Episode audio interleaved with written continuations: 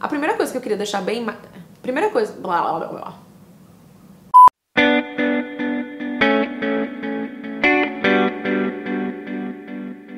Oi, gente! Se essa é a sua primeira vez aqui no canal, eu sou a Feneute, do blog Feliz com a Vida, e hoje eu vou falar sobre um assunto que muita gente tem me perguntado, porque eu tenho conversado um pouco sobre isso no Instagram Stories, que é mindfulness. Algumas pessoas no Brasil têm traduzido mindfulness como atenção plena e outras pessoas como consciência plena. Eu gosto mais de consciência plena porque eu acho que é um termo mais abrangente. Eu gosto da palavra consciência, sabe? Acho que fica mais sério. Então essa seria a tradução literal da palavra. Mas o que que isso significa na prática? Mindfulness é um estado mental em que a gente tem controle sobre a nossa concentração quando está fazendo alguma coisa. Isso nada mais é do que estar presente 100% e prestando atenção em tudo aquilo que você está fazendo, seja lá o que for, qualquer atividade. Vamos pensar o seguinte: quanto tempo da sua vida você passa pensando em coisas que não estão acontecendo agora ou que não tem nada a ver com aquilo que você está fazendo nesse momento. A gente pensa muito no que aconteceu no passado, a gente se preocupa muito com o futuro. Isso é tão comum que um grupo de psicólogos de Harvard decidiu fazer um estudo e eles descobriram que 47% do tempo a gente está imaginando coisas. E isso, gente, é um número surreal. Se vocês pararem para pensar, é metade da nossa vida que a gente está perdendo de aproveitar o presente para pensar em coisas que estão completamente fora do nosso controle. Toda vez que você fica pensando no passado, em coisas que você não pode voltar atrás, não pode mudar, que já passou, você tá perdendo um tempo precioso de fazer o seu presente, o seu futuro melhor. O passado, ele pode ser extremamente útil para fazer a gente aprender a viver melhor. Com os erros do passado, a gente consegue ser uma pessoa melhor no presente. Mas não é disso que eu tô falando. Eu tô falando da gente ficar assim. Ai, eu devia ter respondido isso pra fulano. Ai, quando meu chefe perguntou aquilo, eu devia ter falado aquilo. Ai, meu Deus, não acredito. Ai, será que aquela pessoa tá falando de mim? São essas coisas coisas, gente, que a gente não tem controle, já passou, não tem o que a gente fazer. Aquela resposta incrível que a gente pensou depois que podia ter dado pro chefe, não volta mais. Então a gente tem uma alternativa. É olhar para aquilo que aconteceu e pensar, ok, foi errado, não foi exatamente do jeito que eu queria, mas o que eu posso fazer para melhorar isso no futuro? Uma vez que você aprendeu, o passado, gente, tem que ficar no passado. O mesmo vale para o futuro. A gente perde tanto tempo se preocupando com aquilo que a gente nem sabe se vai acontecer. Fica confabulando e fica pensando em cenários e o que, que pode acontecer, o que, que não pode. E se acontecer X, você vai fazer Y. É muita perda de tempo. E assim como o passado pode ser útil para a gente aprender, planejar o futuro também pode ser útil. Mas isso que a gente faz não é planejamento. Essa coisa de ficar pensando, imaginando, confabulando sobre o futuro não é planejar. Planejar também é uma atividade que requer mindfulness. É você parar, é você olhar para suas possibilidades, para suas oportunidades e planejar uma rota, um caminho daquilo que você quer fazer no futuro. Quando você só confabula sobre o futuro, você só pensa, você só deseja coisas, mas você não faz, você não age, isso é perda de tempo. E tempo que você poderia estar tá focando no presente para chegar lá. Uma outra coisa que tem prejudicado muito, muito a nossa atenção e concentração são as redes sociais. E eu falo isso, gente, porque eu sou uma viciada em redes sociais em recuperação. Você pode assistir mais sobre isso num vídeo que eu gravei. Hoje em dia, a gente tem consumido uma quantidade imensurável de informação. E consumir informação não é o mesmo que absorver informação.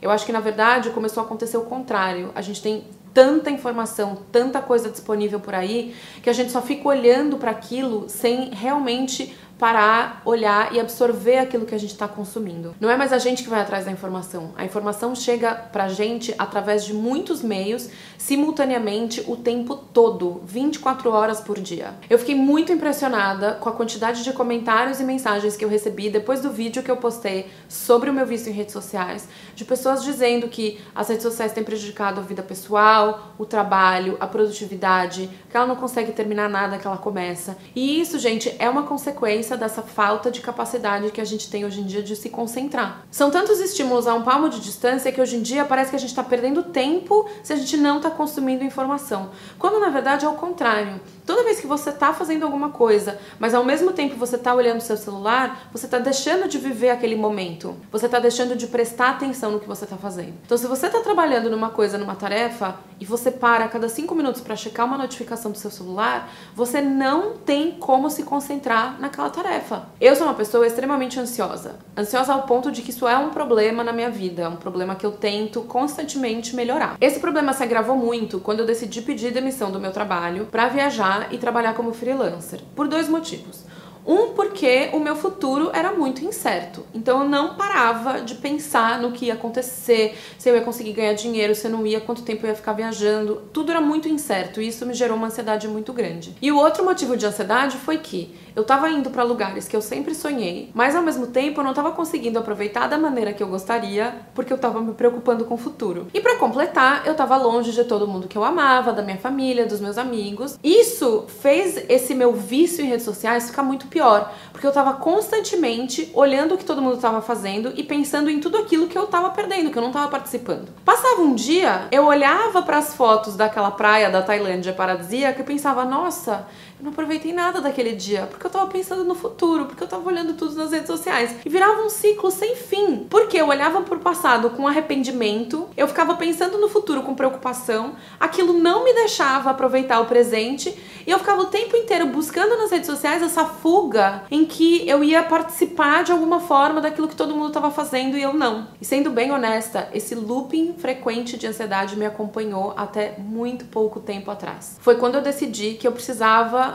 a encontrar uma forma de controlar um pouco mais essa ansiedade. E foi então que eu comecei a praticar mindfulness. Esse era um assunto que eu já tinha lido muito tempo atrás, mas eu nunca tive interesse em praticar. Eu achava que era meditação, eu achava que eram coisas que não tinham nada a ver comigo. Eu decidi quebrar o preconceito, parar para olhar melhor e hoje eu vou contar um pouquinho para vocês como é que o mindfulness tem me ajudado. Uma coisa que eu queria deixar bem clara é que mindfulness não é uma moda. Não é uma palavra exótica que apareceu por aí há pouco tempo e que agora de repente todo mundo está falando sobre isso. Mindfulness é uma coisa inerente do ser humano. A gente precisa de concentração, a gente precisa de silêncio, de atenção no que a gente está fazendo. A segunda coisa é que você não precisa mudar quem você é para fazer isso. Acho que uma coisa muito comum é pessoas com bastante energia, muito extrovertidas, que é o meu caso, achar que mindfulness é uma coisa que você não vai conseguir fazer. Mas você pode se surpreender, um, com a sua capacidade de ficar em silêncio e dois, do quanto isso vai te ajudar ainda mais a ter energia, aproveitar melhor a sua vida e momentos em que você quer estar perto de outras pessoas. A terceira coisa é que você não necessariamente precisa começar a praticar mindfulness através da meditação. Mindfulness é uma coisa muito simples. A gente só precisa começar a prestar atenção e incorporar pequenos novos hábitos à nossa rotina, até que isso comece a se transformar num estilo de vida. É claro que a meditação ajuda e eu vou falar sobre isso no próximo vídeo, mas ela não é um pré-requisito para você começar a praticar mindfulness. E eu quero te fazer uma proposta de exercício agora para te mostrar exatamente isso. Vou fazer assim. A próxima vez que você tiver uma refeição que você puder fazer sozinho, eu quero que você sente à mesa, não no sofá, não televisão ligada, não celular na mão, livro, revista, nada, nenhum tipo de estímulo. Eu quero que você sente à mesa com o seu prato, que você preste atenção em tudo o que está acontecendo durante aquela refeição. Seria ainda melhor se você fizesse essa refeição em casa ou num lugar que você não tivesse muito estímulo à sua volta. Eu quero que você olhe cada elemento que tem no seu prato, que você pense nas quantidades de comida que você colocou lá. Por que, que você fez aquela mistura de alimentos naquele momento? E eu quero que a cada garfada você coloque a comida na boca e mastigue com consciência, prestando atenção em cada mordida. Em vez de pensar no que você está fazendo, o ideal é que você sinta que gostos você está sentindo.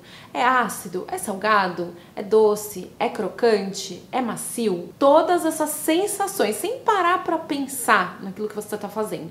Sentir que gostos você sente, qual é a sensação de ter aquela comida na boca? É uma comida cremosa, mais dura? Eu quero que você ouça o som da sua mastigação. Eu quero que assim que você engula, você sinta aquela comida descendo. Eu quero que você faça isso com intenção e faça isso durante toda a refeição. Isso, gente, nada mais é do que um exercício de mindfulness. É você estar presente naquele momento, é você prestar atenção naquilo que está acontecendo. E como a gente come todos os dias, eu acho que é um excelente momento para você fazer a sua primeira prática de mindfulness. Eu sei que para muita gente isso parece impossível. Meu marido mesmo come em 5 segundos. Você não precisa parar para meditar, para fazer algo diferente do que você faz você tá comendo. Você só vai comer de um jeito diferente do que você tá acostumado. Isso é só um exemplo, gente, de como é que você pode praticar mindfulness em atividades do dia a dia. É você parar para prestar atenção naquilo que você tá fazendo. Então não acha que você precisa virar um monge budista, que você precisa sentar por 30 minutos por dia e não pensar em nada. Não é isso. Quanto mais você incorporar a prática em coisas simples do seu dia a dia, mais fácil vai ser de você começar a praticar